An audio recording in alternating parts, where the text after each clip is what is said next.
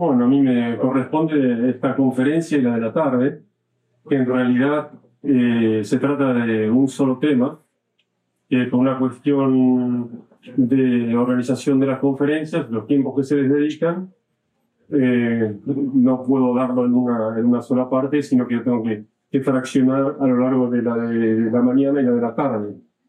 Pero el tema es único, quizá aunque esté anunciado con, con distintos eh, títulos cada una de ellas, pero sustancialmente eh, se trata de la misma cuestión.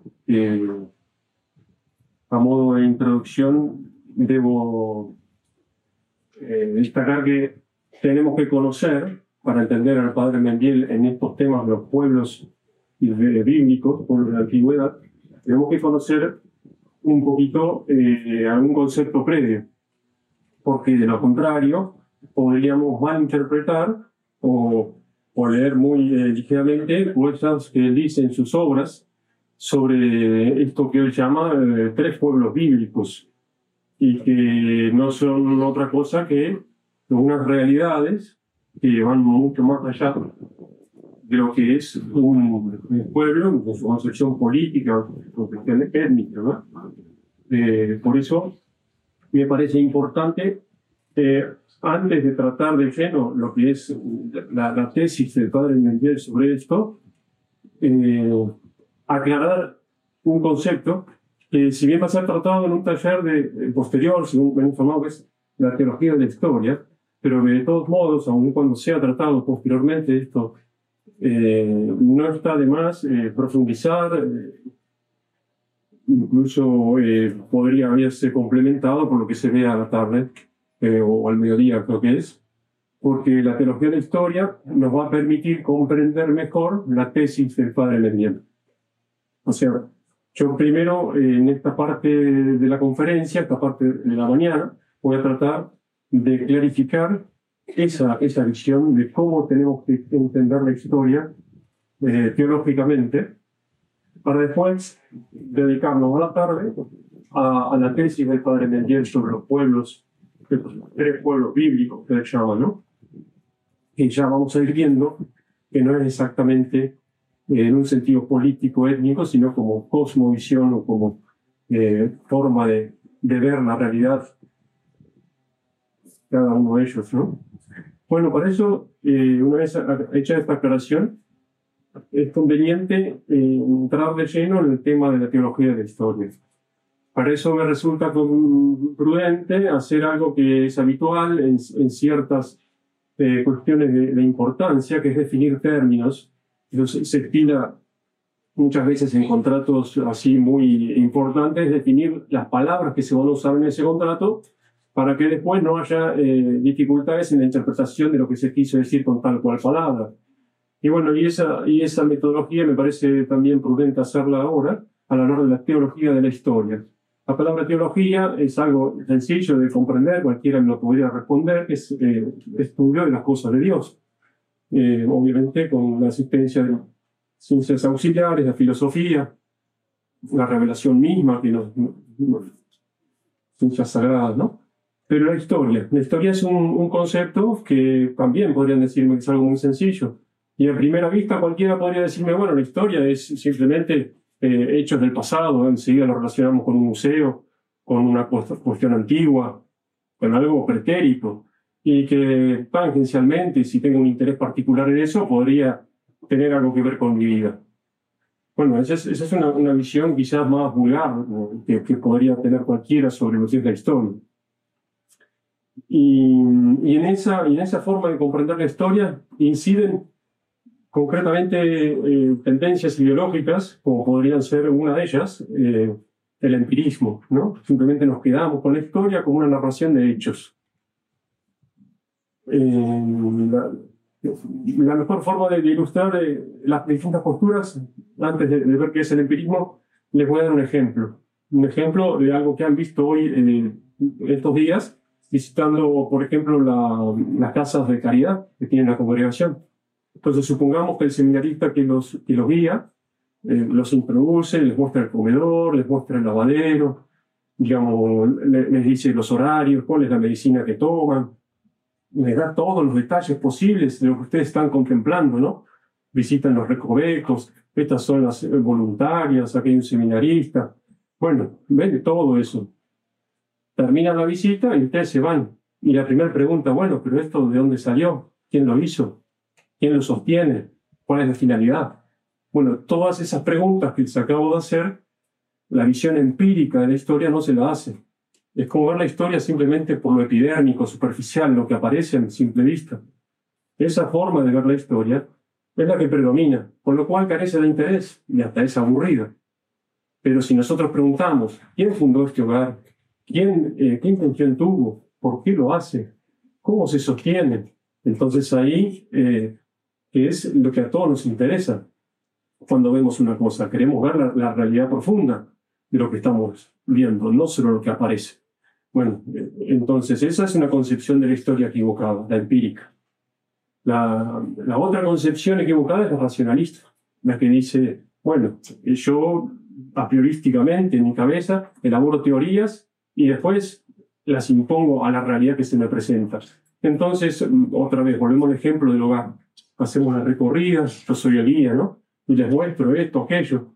Y, y les doy la respuesta de por qué se inició, cómo se fundó, pero todas las respuestas son eh, fabricaciones de mi mente.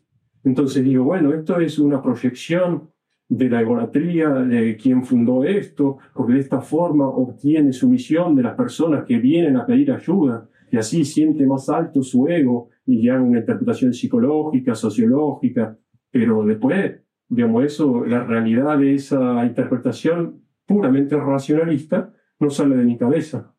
Y esa es la otra visión de la historia. Y así eh, son las dos vertientes que todos vemos. Si alguno estudió en la UBA, ciclo básico que se llama, una materia que se llama Sociedad y Estados, es puro racionalismo. No se entiende nada, ni, ni siquiera los profesores que dan la materia entienden todas esas teorías estructuralistas, sociológicas, sobre qué es la historia, qué es la sociedad. Bueno, eso es racionalismo. Entonces, si no detectamos frente a una lectura de un libro cualquiera qué ideología hay detrás de ese libro, eh, el espíritu crítico nos, nos va como eh, se va adormeciendo. Entonces es importante conocer eso. Entonces tenemos teología en relación a las cosas de Dios y la historia, pero si no es ni el empirismo ni el racionalismo, tenemos que ver qué es la historia. Y para eso eh, tenemos que ver lo más profundo. Y, y tenemos que saber que la historia no es solo la historia de los hombres, sino que también es historia de Dios. ¿Por qué? Porque Dios creó al hombre, y si Dios creó al hombre, eh, lo hizo con una finalidad, que es la felicidad, la beatitud, y no solo lo crea, sino que lo sostiene al hombre y a toda la creación. Entonces, si vamos a hablar de la historia de la humanidad, necesariamente tenemos que incluirlo a Dios, si no sería una grave injusticia.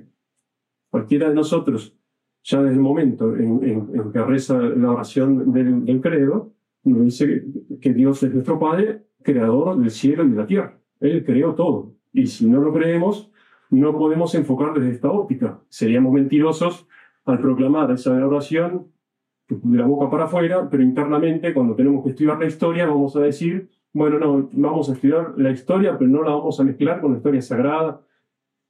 Hay que tenerlo en cuenta. Entonces, y ahí nos vamos metiendo en la teología de la historia, que es una realidad propiamente, eh, la historia es teológica, por esencia, solo que ahora vamos a ver la teología de la historia a la luz de un padre de la iglesia para poder comprender el pensamiento del padre Mendiel acertadamente, pero podemos ver la historia también a partir de los hechos, pero siempre teniendo presente esta realidad teológica. Si no la tenemos presente, vamos a hacer una interpretación histórica equivocada, ya sea racionalística, racionalista o empírica. Eso, no sé si, si, queda claro estos presupuestos para avanzar eh, en la comprensión de lo que va a ser después la exposición del pensamiento del padre Benguet, que les voy a dar a la tarde, ¿no? Entonces, teología de la historia.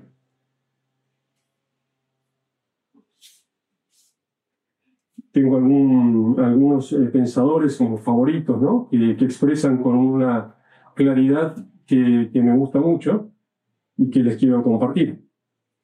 y que por su origen, uno de ellos, el pensamiento típicamente oriental en el, sentido de que es un pueblo eslavo, es un pensador ruso, y por, por el momento en que, vivió, principio del siglo XX, es existencialista. No sé si doctrinariamente es acertado en todo lo que dice, pero cuando entiende la historia, la entiende en este sentido profundo, ¿no? Y en un sentido tan profundo que vamos a llegar a comprender que la historia visto desde esta óptica cristiana no solo nos interesa como algo, un tema que, puede resultarnos atractivo, sino que además es vital para nuestra vida de hoy, aquí y ahora, en este momento. O sea, hay una vinculación entre nuestra existencia presente y toda la historia. Y esto lo expresa claramente este, este autor que se llama Berdiaev, Nicolás Dice así, el proceso de ahondamiento interno debe conducir al hombre a atravesar las capas del tiempo y penetrar lo más fondo del pasado, puesto que penetrar las honduras del pasado equivale a penetrar en sí mismo. Solo en lo más profundo de sí mismo puede hallar el hombre la profundidad del tiempo. Es un lenguaje casi poético, pero así es como se expresa en general eh, los pensadores así eslavos que son más de tendencia mística, ¿no? que racionalismo. También ha dicho, el que tiene libre el espíritu siente la historia como una especie de acontecimiento íntimo, como un acontecimiento que tiene lugar en su propia realidad espiritual. En otra parte, seguir fieles a las tradiciones y a los testamentos del pasado significa reconocer el dinamismo creador de nuestros antepasados. Un contacto con el dinamismo de antaño es algo así como una unión de este mundo, mundo nuevo, con el mundo antiguo. Este proceso se verifica en la eternidad. Es una fusión de lo eterno con lo temporal. Entonces acá vemos, él lo vive esto, lo expresa de una forma que difícilmente son lazos entre el pasado y el futuro se unen en la eternidad. Eh, eh, es, muy hermoso esto porque refleja el verdadero pensamiento cristiano que tiene una raigambre, además, en, la romanidad, en el pueblo romano.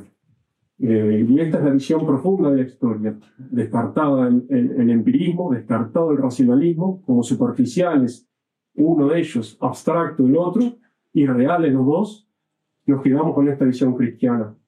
Y la romanidad, quizás eh, le venga a ilustración adecuada una escena de una película que muy conocida, la famosa del gladiador, en donde la arenga que hace el, general romano eh, a su caballería es que los pasos que demos en este mundo resuenan en la eternidad.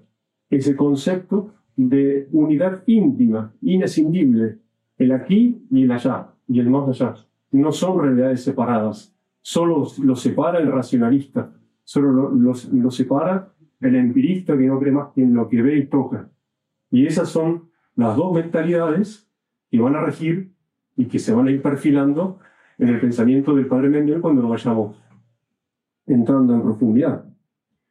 Pero esta es la, visión de la historia que nos, que nos enseña Berliaev, que tiene un libro hermoso sobre este tema que se llama El sentido de la historia.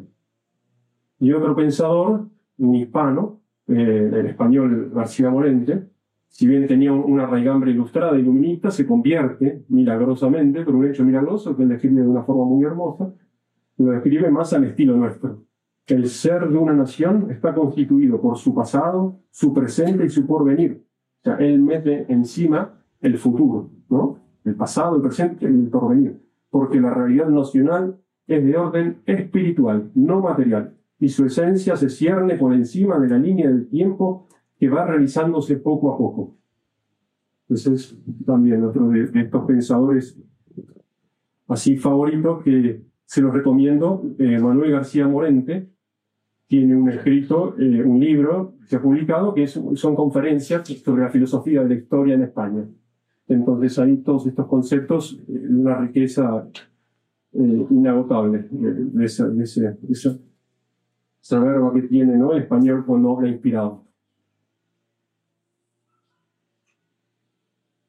Bueno, ahora la siguiente pregunta que me podrían hacer, ¿por qué tenemos que, estudiar la teología de la historia? Muchos de ustedes tendrán profesiones totalmente ajenas a la historia, quizás ingenieros, ya sea enfermería, que se dediquen a cualquier otra cuestión, a las finanzas, cualquier situación que se que puedan decir, bueno, pero yo esto es simplemente quizás como un hobby, pero no, ya les adelanté algo, no es un interés particular como, como, que me gustan los autos o, me gustan ¿no?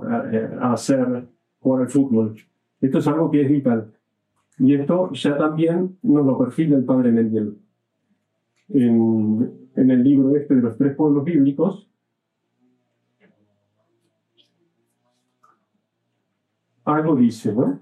Primero, eh, ahora, ahora leo lo del padre Mendel pero concretamente el, el tema lo podemos entender de esta manera, ver cómo la historia no es ajena a nuestra vida. Eh, sabemos, y lo hemos experimentado todos nosotros los que estamos acá, que Dios nos busca. Conocemos, digamos, que, que se trata de, de, un hecho, ¿no? una realidad que cada uno ha experimentado eh, en hitos concretos de, de, su propia vida. ¿no? Es una realidad espiritual. Eh, Dios sale de nuestro encuentro. Así pues, si nosotros somos seres eh, que vivimos en, familia, en comunidad, nación, la humanidad entera, de, la misma manera, Dios sale al encuentro del hombre y eh, podemos ver también de un modo palpable esa presencia en la historia, esa búsqueda de Dios, que Dios busca al hombre. Así como el hombre busca a Dios, pero antes está la iniciativa permanente de Dios buscando al hombre. Concretamente, el padre Mendel dice en este libro los tres pueblos bíblicos.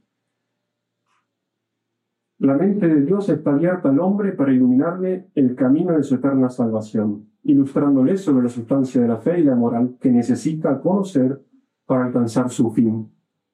Esta primera oración se refiere concretamente al hombre para su salvación, parece, parece dirigida al hombre en particular, podría considerarse también en general a la humanidad. Pero después sigue, no hay duda que indirectamente y como por sobreabundancia, o sea, algo más, también ilumina Dios al hombre en el sendero oscuro de la historia.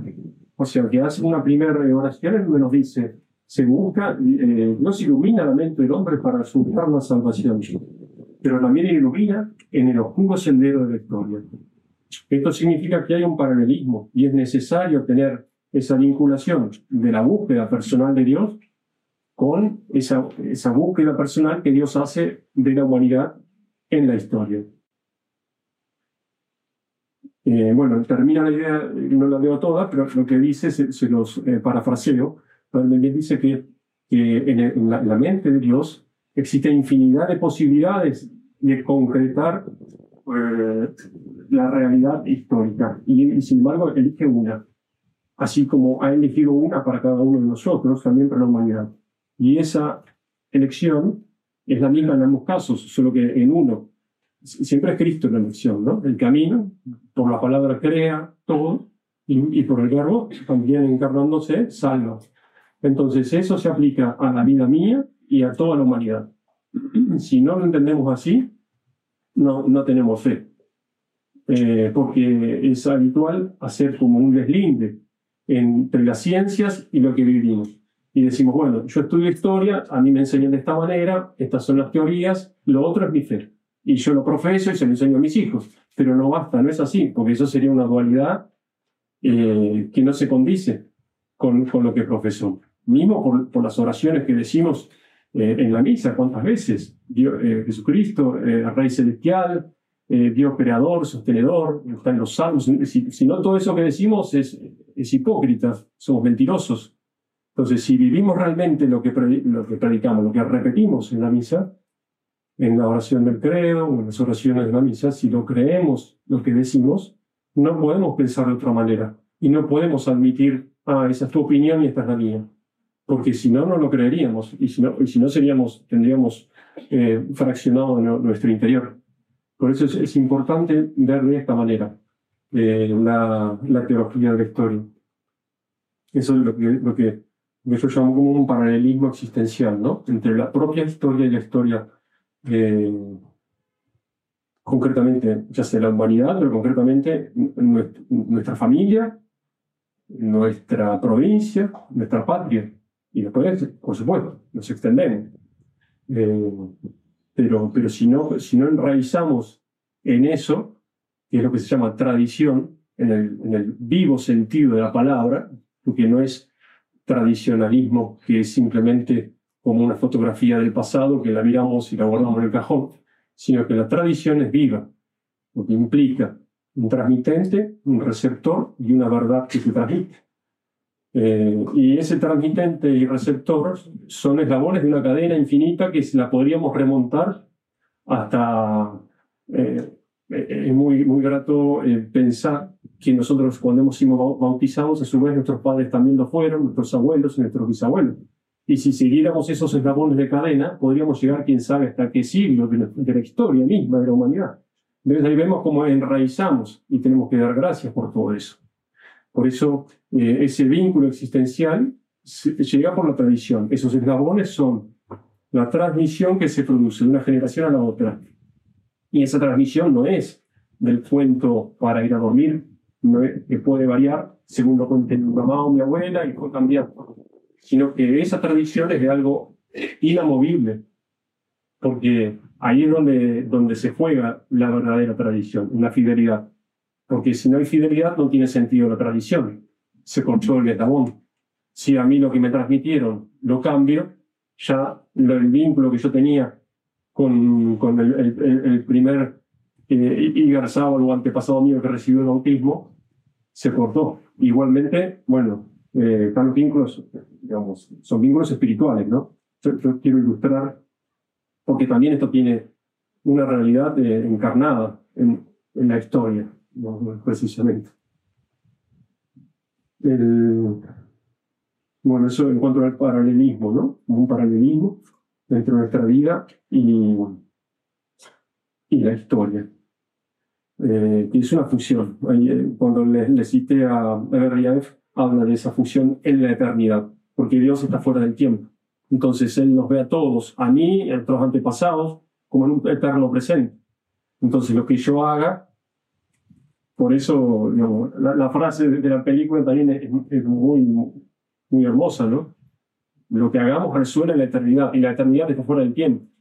Y entonces resuena a la vez de lo que hicieron los antepasados y lo que van a hacer nuestros, nuestros hijos. Entonces ahí se vincula lo que dice García Morel, de pasado, presente y porvenir. Eso, eso es lo, lo, más hermoso del pensamiento este. Que, insisto, la mezquindad de, de, la visión racionalista y empírica no, no, no, admite opciones en la elección. Es tan, tan grande la diferencia que... Bueno, el padre Mendiel, a la luz de todos estos pensamientos, claramente él es heredero también de una tradición. Eh, quizás él da por supuesto un montón de cosas y cuando empieza con sus libros, él se focaliza en el tema, pero eso no, implica que no exista un, antecedente. Antecedente inmediato fue muy, muy hermosamente ilustrado el padre Atancio en una de las charlas del viernes, creo que fue, cuando menciona las grandes encíclicas papales sobre las cuestiones de la sociedad, las crisis que se vivían en esos momentos, que requirieron especial eh, atención de los papas, que no había habido semejante atención tan continua eh, en otros siglos, pero a fines del siglo XIX, principios del XX, con, bueno, empezando ya con Pío IX, León XIII, San Pío X y Pío XI, todas esas encíclicas que las podemos resumir en la frase de, de San Pío X de instaurar todo en Cristo, esas encíclicas forman parte de esa tradición en la que abreva el padre Mendiel para poder entender bien su, postura, su tesis sobre los pueblos de la antigüedad. Y si vamos a buscar la tradición, y, hablando de teología de la historia, porque por ahora no hemos salido de ese tema, eh, tenemos que escuchar lo que nos dice San Agustín, que es de los padres de la Iglesia el más grande y es el fundador de una teología de la historia. La obra de San Agustín es inmensa, y, él nos presenta la historia eh, con, una, con una perspectiva totalmente nueva. Ahora lo tengo analizado por, separado porque es, muy jugoso y no podemos, no podemos saltear pasos en esto, ¿no? Eh, concibe, lo dice explícitamente en la historia, como siempre es historia de salvación, lo que le dije antes, ¿no? Es decir, la historia tiene un sentido en tanto y en cuanto es de salvación. Veamos el contexto. Eh, antes que nada, él escribió en unas circunstancias tremendas. El imperio romano eh, rodeado por, por bárbaros, la ciudad de Roma saqueada. Eh, cuando él eh, da uno de los sermones más valiosos, la ciudad en la que vivía, en Icona, estaba rodeada por un general, el Sarico, el nombre no, no, recuerdo bien, eh, Genserico, eh, comandaba tribus vándalas, galanos y godos y, venían de asolar tres provincias del norte de África. En esa circunstancia, él dice lo que ahora van a escuchar, con lo cual van a entender cómo la historia tiene un anclaje eterno. Porque más allá de, las, de los dramas y los problemas que vivamos, es nada, es, es, cartón pintado, como se dice, ¿no? Son acontecimientos eh, dramáticos que él le toca vivir. ¿no? Y, y él dice, la historia es siempre historia de salvación, y quien guía y orienta sus acontecimientos es Dios mismo, mediante su infinita sabiduría y la acción de la providencia que dirige todo según su plan. Él tiene un plan. Él sí tiene derecho, ¿no? por decirlo de alguna forma, a tener un plan, porque todos queremos tener nuestro plan, pero él ya tiene el suyo, incluso para nosotros. Y eso es lo que él nos, nos destaca. La historia es historia de salvación. Sus planes y sus designios están en la sabiduría eterna. De esa forma él interpreta eh, hechos históricos tremendos, que ya varios, incluso posteriormente a San Agustín, pero poco después, lo veían como apocalípticos. Las persecuciones de Diocleciano, el saqueo de Roma, precisamente con este evento, San Jerónimo dice que se aproximó el fin del mundo pero sin desmerecer para nada San Jerónimo. San Agustín dice, bueno, no nos, no nos asustemos. Esto, como dijo eh, el, padre Martín el otro día, la iglesia tuvo cuatro muertes. La iglesia, en el 476, ahí es donde San Jerónimo dice, acá se acabó todo.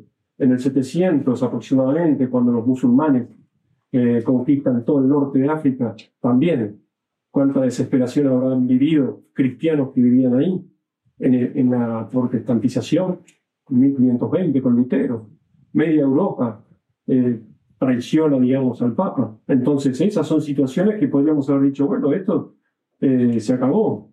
Pero Chesterton, en su libro también muy recomendable, El hombre eterno, nos dice el cristianismo la religión de la resurrección. Y eso también es aplicable a la vida de cada uno. Todo, pase lo que nos pase, sea lo que sea, siempre hay un poder levantarse.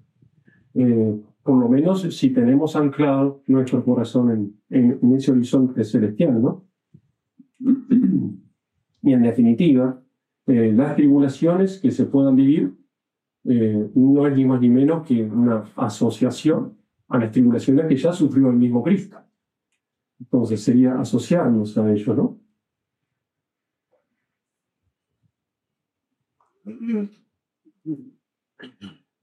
Entonces, eh, un primer punto de San Agustín es, la historia es historia de salvación. También es un peregrinar, un peregrinar, pero que es con, la, por, pies en la tierra, pero con la mirada en el cielo. Eso está muy claro.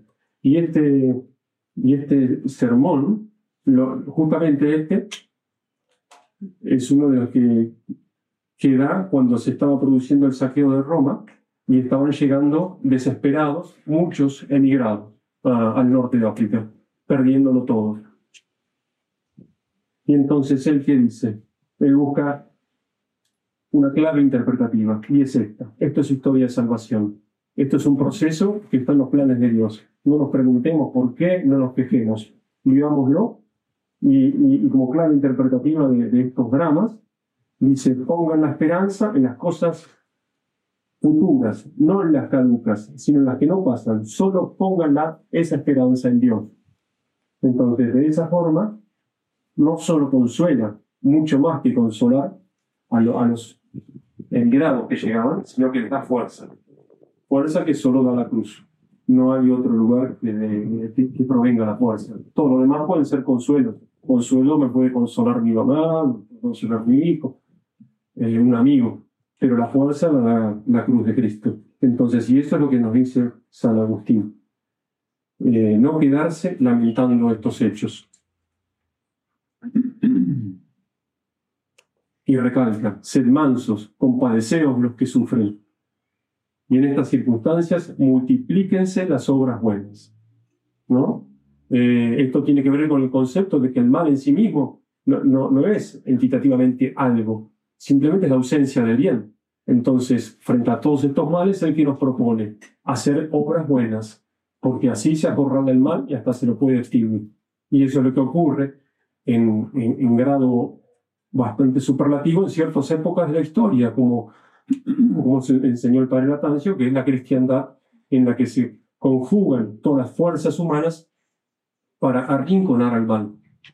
Eh, al, mal que, al mal que no es, digamos, se da como por añadidura creciendo el bien, desaparece el mal. No, eh, el objetivo no es atacar el mal, es hacer el bien. Lo otro se diluye solo. Esa, esa es la, clave eh, de actitud que, que, nos propone San Agustín y a su vez la interpretación de la historia. Entonces, eh, hace mucho hincapié también en la caridad. Incrementar su caridad, abrir sus puertas y sus corazones a los necesitados que venían emigrando precisamente de Italia. Eh, ejemplos históricos de esta situación hay, hay, muchos, hay muchos. El Papa Juan Pablo II nos lo, nos, lo muestra con su orgullo sano y, feliz orgullo patriótico como polaco, cuando da un discurso en, en el puerto de Dansk, se dice en polaco, creo que Danzig era el nombre que tenía en la época de la Segunda Guerra Mundial, eh, el primer ataque alemán sobre Polonia se cierne sobre ese puerto, donde la base naval polaca era Westerplatte. Ahí Juan Pablo II, en un aniversario de, esa batalla perdida, pero una derrota, pero, pero moralmente fue una victoria, porque él les dice, tengan en cuenta la cantidad de jóvenes que dieron su vida en este lugar, en una batalla que estaba perdida materialmente, con fuerzas enormemente superiores, pero ellos supieron que era más valioso ser más que tener más.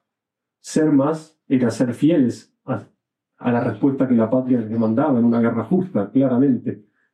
Y, el tener más podría haber sido nos rendimos. Podrían tener más, salvaban la vida, tener unos años más de vida.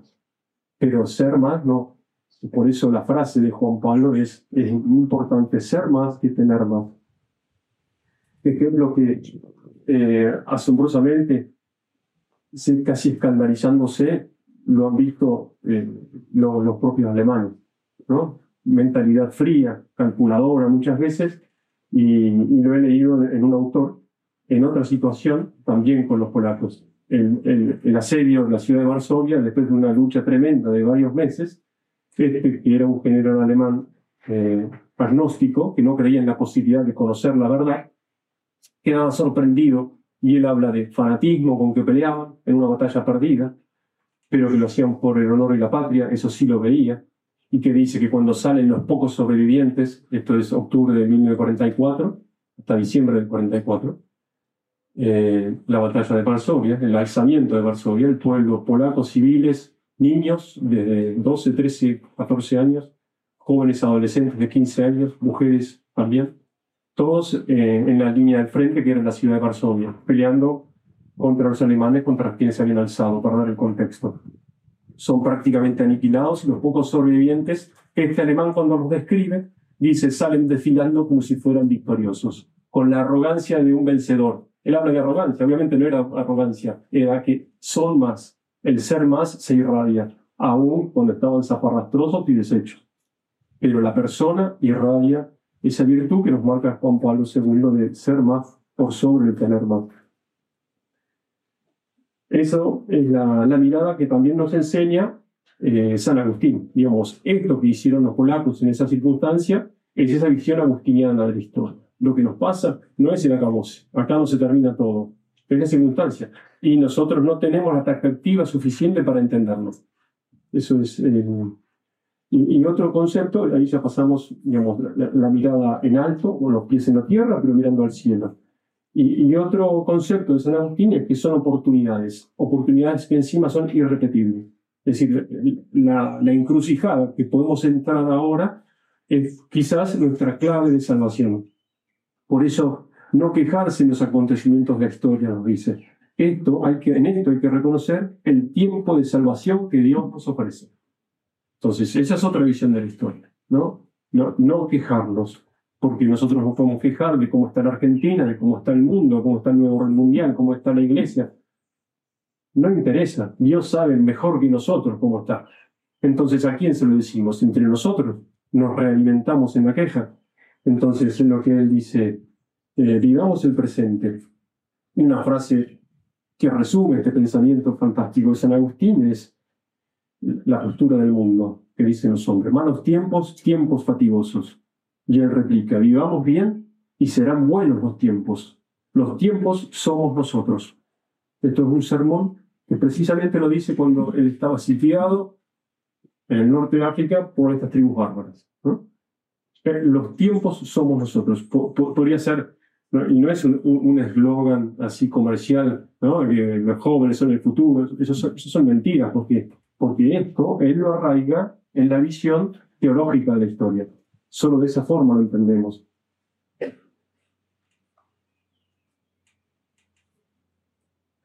Y, dice San Agustín también, desarrollando esto mismo en, el mismo, en, otro sermón. Hay muchos males porque hay muchos malos. Multimali, multa mala. Así es como dice, se dice en latín. ¿no? Hay muchos males porque hay muchos males. E invita a una conversión personal como una forma de cambiar la realidad del mundo. Esto también es una idea que, se viene repitiendo en alguna conferencia que escuché también para el si no nos convertimos. No querramos cambiar el mundo voluntarísticamente, que obviamente eh, es un fracaso ya antes de empezar. Solo con la conversión personal eh, se, puede dar eso. Y asumiendo también las, las situaciones traumáticas de la historia, otro ejemplo que también me, me gusta traer a colación, eh, es una obra de teatro que, la pueden conocer mucho más por una película, la famosa arenga del rey Enrique V, a sus soldados cuando se enfrentan a una caballería francesa que los tenía ya acusando a punto de aplastarlos, en una guerra que era del lado inglés injusta, pero él, eh, sin saber claramente la justicia o injusticia, luchaban por su rey y los franceses por el suyo, y por, y por la herencia que le correspondía, ¿no? Era una cuestión de linaje. Bueno, más allá de, las motivaciones de la guerra, ante esa circunstancia, uno de sus lugartenientes le dice, oh, mi, rey, si estuvieran acá al menos 10.000 de esos vagos inútiles que hay en Inglaterra.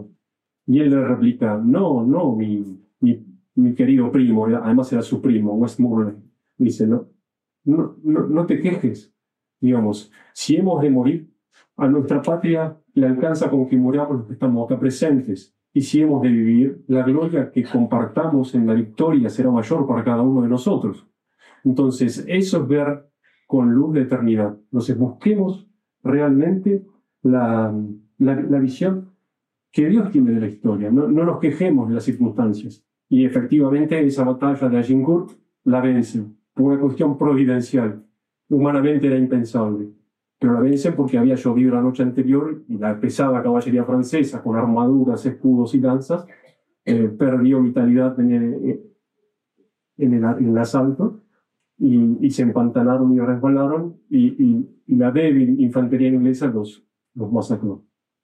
Entonces, eh, las perspectivas humanas se, se, se, pierden en, en, la maraña, ¿no? A veces San Agustín lo compara con la visión de un mosaico, esos mosaicos inmensos en donde quizás desde muy cerca solo alcanzamos a ver un pedacito y entendemos una parte de la figura y, y no vemos el contexto. Nos alejamos un poco y vemos el resto. Y solo alejándonos al otro extremo de la iglesia, quizás del otro lado de la nave, mirando ese panel completo del, del mosaico, vemos las líneas de perspectiva, vemos las luces y sombras que se logran con las distintas coloraciones de los mosaiquitos, porque a veces uno lo ve de cerca y no entiende por qué Está este amarillito, este más clarito, y de lejos entendemos todas las tonalidades. Es como ver la historia en perspectiva. Lo mismo que podría ocurrir con, con un tapiz. Si nosotros lo vemos de revés, que es como lo vemos la realidad desde acá, desde la Tierra, vemos la trama podemos adivinar más o menos qué puede haber en esta parte del tapiz, qué puede haber en esta otra. Acá parece que hay agua, aquello parece una montaña, pero solo cuando lo veamos del otro lado, de la otra orilla, eh, veremos el tapiz en todo su esplendor. Y si falta algún punto, se va a notar. Y nosotros podemos ser un punto de ese tapiz. Por eso la historia es un gran tapiz y por eso la historia personal la hacemos nosotros con nuestra conversión no es algo ajeno, no lo miremos como en una película. No, doy ejemplo en películas, pero no vivamos viendo películas. Apliquemos bien esa visión. Y, y, lo más triste, podemos no haber dado la puntada que Dios nos pidió, pero hasta podríamos haber sido las hilachas que quedan colgando del otro lado que el artista después las corta y las barre. Y ni siquiera formamos parte del tapiz. ¿no? Entonces tengamos en cuenta que, que no hagamos de nuestra vida ni una hilacha, seamos lo que Dios quiere que seamos. Quizás el ojito en un ciervo dentro del tapiz es una de las partes que eh, llama la atención o no. A, algo vamos a tener que hacer, algún eh, espacio dentro de esa composición tenemos que cubrir. Todos y cada uno de nosotros tiene esa, ese llamado.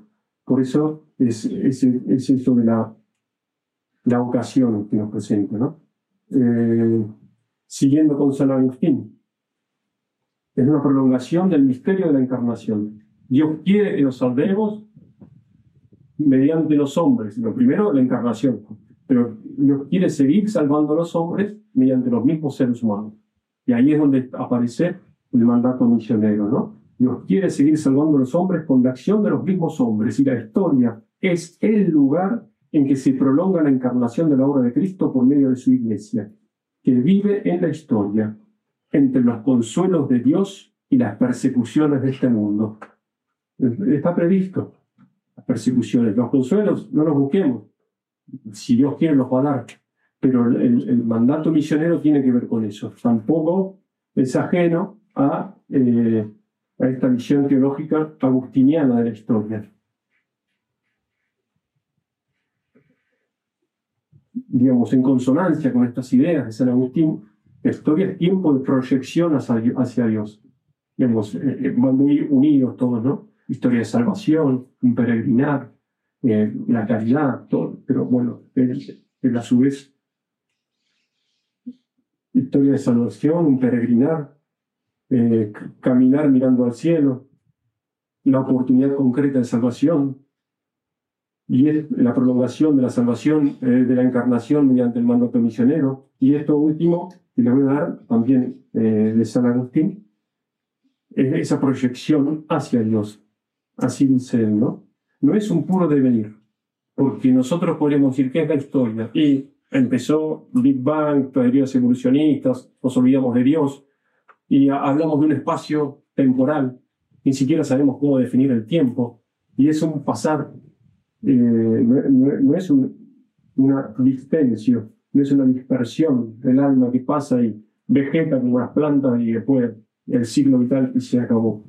El tiempo es una coyuntura en la que Dios realiza su propio plan de salvación. nosotros no somos instrumentos pasivos, inertes de ese plan de salvación. Somos parte de esa proyección de la encarnación. Entonces, realiza su plan de salvación y ese tiempo de coyuntura que nos toca vivir, nuestro arco de vida que sea, 10, 20, 30, 50, no, no lo sabemos, pero justamente porque no lo sabemos, vivámoslo como si fuera, eh, cuanto más tiempo llevamos en la Tierra, sabemos que eh, naturalmente eh, ese tiempo ya hemos consumido más. Pero nunca lo sabemos, ni, ni es bueno especular sobre eso.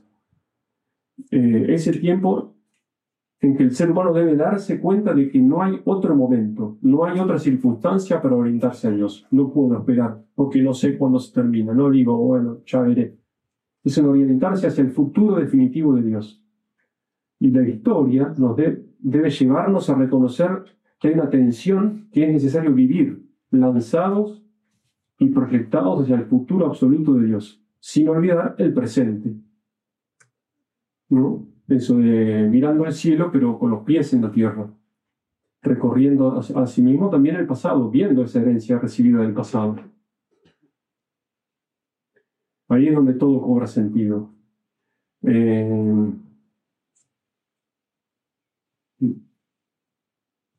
la frase que, que, usan los escolásticos y, y, entender el sentido de la historia es ver todo, ver las cosas, subspecie eternitatis. ¿no? Bajo la especie de la eternidad. Como Dios mira, nos mira a nosotros, como Dios mira a la humanidad. Todos los acontecimientos de la historia, tanto buenos como malos, adquieren su pleno sentido desde la perspectiva de la vida eterna la perspectiva del sábado eterno, aunque le sigue un domingo que no tendrá un caso. Esto es la ciudad de Dios, que está en Agustín, y esto en, acá en tronca, digamos, eh, esto recuerda esa introducción para entender eh, el pensamiento que el padre Mendú tiene ¿no? sobre, sobre, sobre los pueblos. En realidad no son pueblos étnicamente, ya se los dije, sino que son modos de ver la vida. Eh, es lo que él dice cuando Dios escribe derecho en renglones torcidos. Dios se vale aún de las maldades para sacar frutos magníficos. Y de hecho, eh, la, obra más sublime, que es la pasión de Cristo, la, redención, fue escrita con escupitajos, con flagelos, con clavos, con lanzadas. Es de esa forma él escribió la historia. Entonces, si eso no es escribir eh, derecho en renglones torcidos. Digamos, nos, dio, nos dio el ejemplo. Si, él de semejante maldad, porque no, había ninguno que se le escapó la mano, que lo fue sin querer, perdón, fueron actos deliberados, quizás no con la conciencia clara de que era al mismo Dios a quien castigaba. Eh, quizás sí, pero más allá de eso, había una conciencia deliberada de un daño, de un mal que se hacía. Y ahí se estaba vulnerando la, la propia conciencia inserta en la ley natural. O sea, no, no hacía falta una revelación para darse cuenta del mal que se hacía. Y de esos actos malos, Dios saca el acto más bueno que pueda existir, lo más grande, más grande que toda la creación. Entonces, si, esto no nos ayuda a entender que las serían paparruchadas lo que nos pasa al lado de todo esto, las crisis económicas, cuando hablamos en este país no se puede vivir, la Argentina como si fuera algo ajeno, y somos nosotros, es como decir, en este cuerpo no se puede vivir. Entonces, ¿qué? El, nihilismo puro, nos matamos. Y esa es la mentalidad aplicada a lo nacional, cuando no rescatamos nuestra identidad, que gracias a Dios tenemos una identidad nacional cristiana. Sería muy triste haber nacido, no sé, en, Tailandia, donde no sé, tradición budista. Eh, bueno, hay cristianos seguramente, pero no pueden entroncar su historia familiar, vital, con la de su propia nación. O si la entroncan es para el porvenir, para convertir, digamos, como hicieron los primeros eh, francos, que, en Francia, eh, Clodoveo creo que era, que, se convierte en todos unos bárbaros que no creían en Cristo. Entonces, en algún momento hay que empezar. Bueno, esas naciones tendrán que empezar, pero nosotros ya lo tenemos y esa tradición no la podemos desperdiciar, ni más ni menos que por cuestiones de comodidad, de lo que dicen hoy zona de confort. Ah, yo no, yo, y, lamentablemente la mentalidad eh, que impera es esa, eh, tenemos que despertarnos de eso, digamos, sacudirnos esa mentalidad de a mí no me, no me toca, no me corresponde, hay que apechugar la situación, pero bueno, teniendo la visión puesta en el cielo, eso es mucho más, eh, es la fuerza que, de la que le hablaba. En un, otro sermón de San Agustín es un comentario al, Salmo 91. Bueno, ahí justamente ahí nos habla de la, de la historia como un gran mosaico que solo podemos ver en perspectiva y alejándonos es como adquiere toda su belleza. Eh, en este salmo él, trata justamente eh, de explicar frases, ¿no? partes del salmo. No temas la flecha que, que vuela de día, ni la peste que serpentea en las tinieblas. Esos son versículos del salmo, ¿no? Cuando, eh, caerán mil a, tu lado, diez mil a tu derecha, y a ti no, no te carecerá, no se acercará la peste, ¿no? En, en sus palmas te lleva. Esa es la visión de San Agustín, el Salmo 91. Esto está comentado en la... Se llama en el radio in salmum, ¿no? Es, es, también es comentario de ese salmo.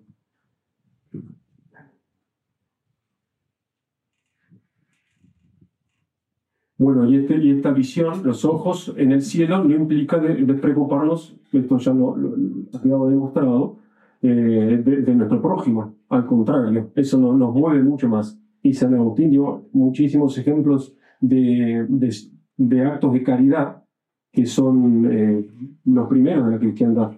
Eh, listas de pobres a los que socorría, o sea, todo un sistema de subsidios. digamos, la Iglesia Católica, desde este punto de vista, no, nadie puede eh, arrebatar la primacía en las obras sociales, que en realidad no, no, es un asistencialismo, sino que es caridad más profunda que viene nutrida del amor de Dios. Por eso eh, esa se llamaba la matrícula pauperum, donde él eh, tenía su lista de, de, de, pobres. También la casa de acogimiento para pobres, enfermos y peregrinos.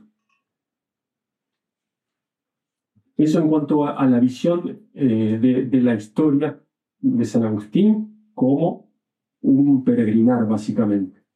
Pero también hay otra parte que es muy importante y que nos va a iluminar el resto de la, eh, la parte segunda de la conferencia, que es donde él habla de las dos ciudades. No podemos erradicar el trigo y la cizaña ahora, sino que se van a separar al fin de los tiempos. Y él dice que se trata de dos ciudades, mezcladas ahora corporalmente entre sí, pero separadas espiritualmente. Una por la cual el fin, para la cual el fin es la vida eterna y se llama Jerusalén, y otra para la cual todo su gozo es la vida temporal y se llama Babilonia. Y él nos explicita, estas no son dos ciudades eh, desde un punto de vista político, aunque exista la ciudad Jerusalén y Babilonia, sino que son en un modo como arquetípico, como paradigma, un modelo de, de conducta. Eh, una, Babilonia, la ciudad impía, que se extiende por toda la tierra. La otra, la ciudad peregrina, que peregrina en esta tierra, que representa el consenso de piedad de las naciones. Ahora mezcladas, al final se separarán. Eh, una es inmanente, tiene la vista eh, puesta en la tierra, la otra es trascendente, la tiene puesta en el cielo. Y él aclara, místicamente damos a estos grupos el nombre de ciudades, es decir, comunidades de hombres, pero es en un sentido místico. Eh, ¿Por qué? Porque viven eh, completamente eh, mezclados. Incluso esa, esa, esa, ciudad puede vivir en, en, una persona a lo largo de su vida y trastocar a la otra mediante una conversión, o a la inversa, mediante una apostasía. Entonces yo puedo vivir como si fuera de la bandera de Babilonia, y un punto de mi vida de harto de, de, la vida así, material, carnal y puramente inmanente, y se produce la conversión hacia la trascendencia. Y, a, la inversa, ¿cuántos no, no, nos, no nos sintamos nunca seguros? Porque hay ejemplos también de, de casos, eh, a cualquiera le puede pasar, eh, pero no tanto en cuanto se, aleje de, de, esta visión ¿no? de confianza todo, todo el pensamiento de Agustín está impregnado de confianza. Y lo que distingue, dice él, lo que distingue es la gracia. Los ciudadanos de una y otra ciudad se diferencian por la gracia. Un ciudadano del suelo, el otro ciudadano del cielo. Y esto es muy valioso, esto otro. Él dice, la ciudad, eh, celeste recoge ciudadanos de todas las naciones, de todas las lenguas, respeta todas las diversidades, habla de, vestuarios, de armas, eh, ejemplifica con un montón de situaciones que hacen a la diversidad. Pero ¿cómo sigue? La respeta, sí. En tanto no se opongan, y recalco yo, en nada a la religión, lo dice él, ¿no? Pero yo lo recalco, en nada a la religión del único Dios supremo y verdadero. Entonces, no es la tolerancia porque para, para no chocar con el otro todo lo que es respetable se respeta, pero en tanto y en cuanto no se oponga en nada a las verdades del único Dios verdadero. Y bueno, con, esto tenemos claro entonces que eh, nos sirve, por, qué vemos este último punto? Este último punto es el que nos, nos deja ya la puerta abierta para encarar la última parte de la conferencia, porque eh, Membiel, precisamente, habla de cosmovisiones, que son como las dos ciudades de las que habla San Agustín, en donde vivimos mirando al suelo o mirando al cielo, en donde vivimos quejándonos o, vivimos ¿no? afrontando las dificultades. Como dice San Agustín, el tiempo, los tiempos somos nosotros, nosotros somos la historia. Aunque suene una frase así de, de arenga de Maradona antes del partido, no. Pero, pero sí, digamos, pero eh, obviamente con una finalidad profunda, ¿no? no como, pero en toda la vida tenemos que afrontar así las situaciones. Y eso es lo que nos deja abierta la puerta para encarar por qué el padre Mendiel lo, va a plantear a los pueblos bíblicos como composiciones, como ideas madres, en las cuales después veremos en cuál nos identificamos. Bueno, esto es la primera parte de la conferencia.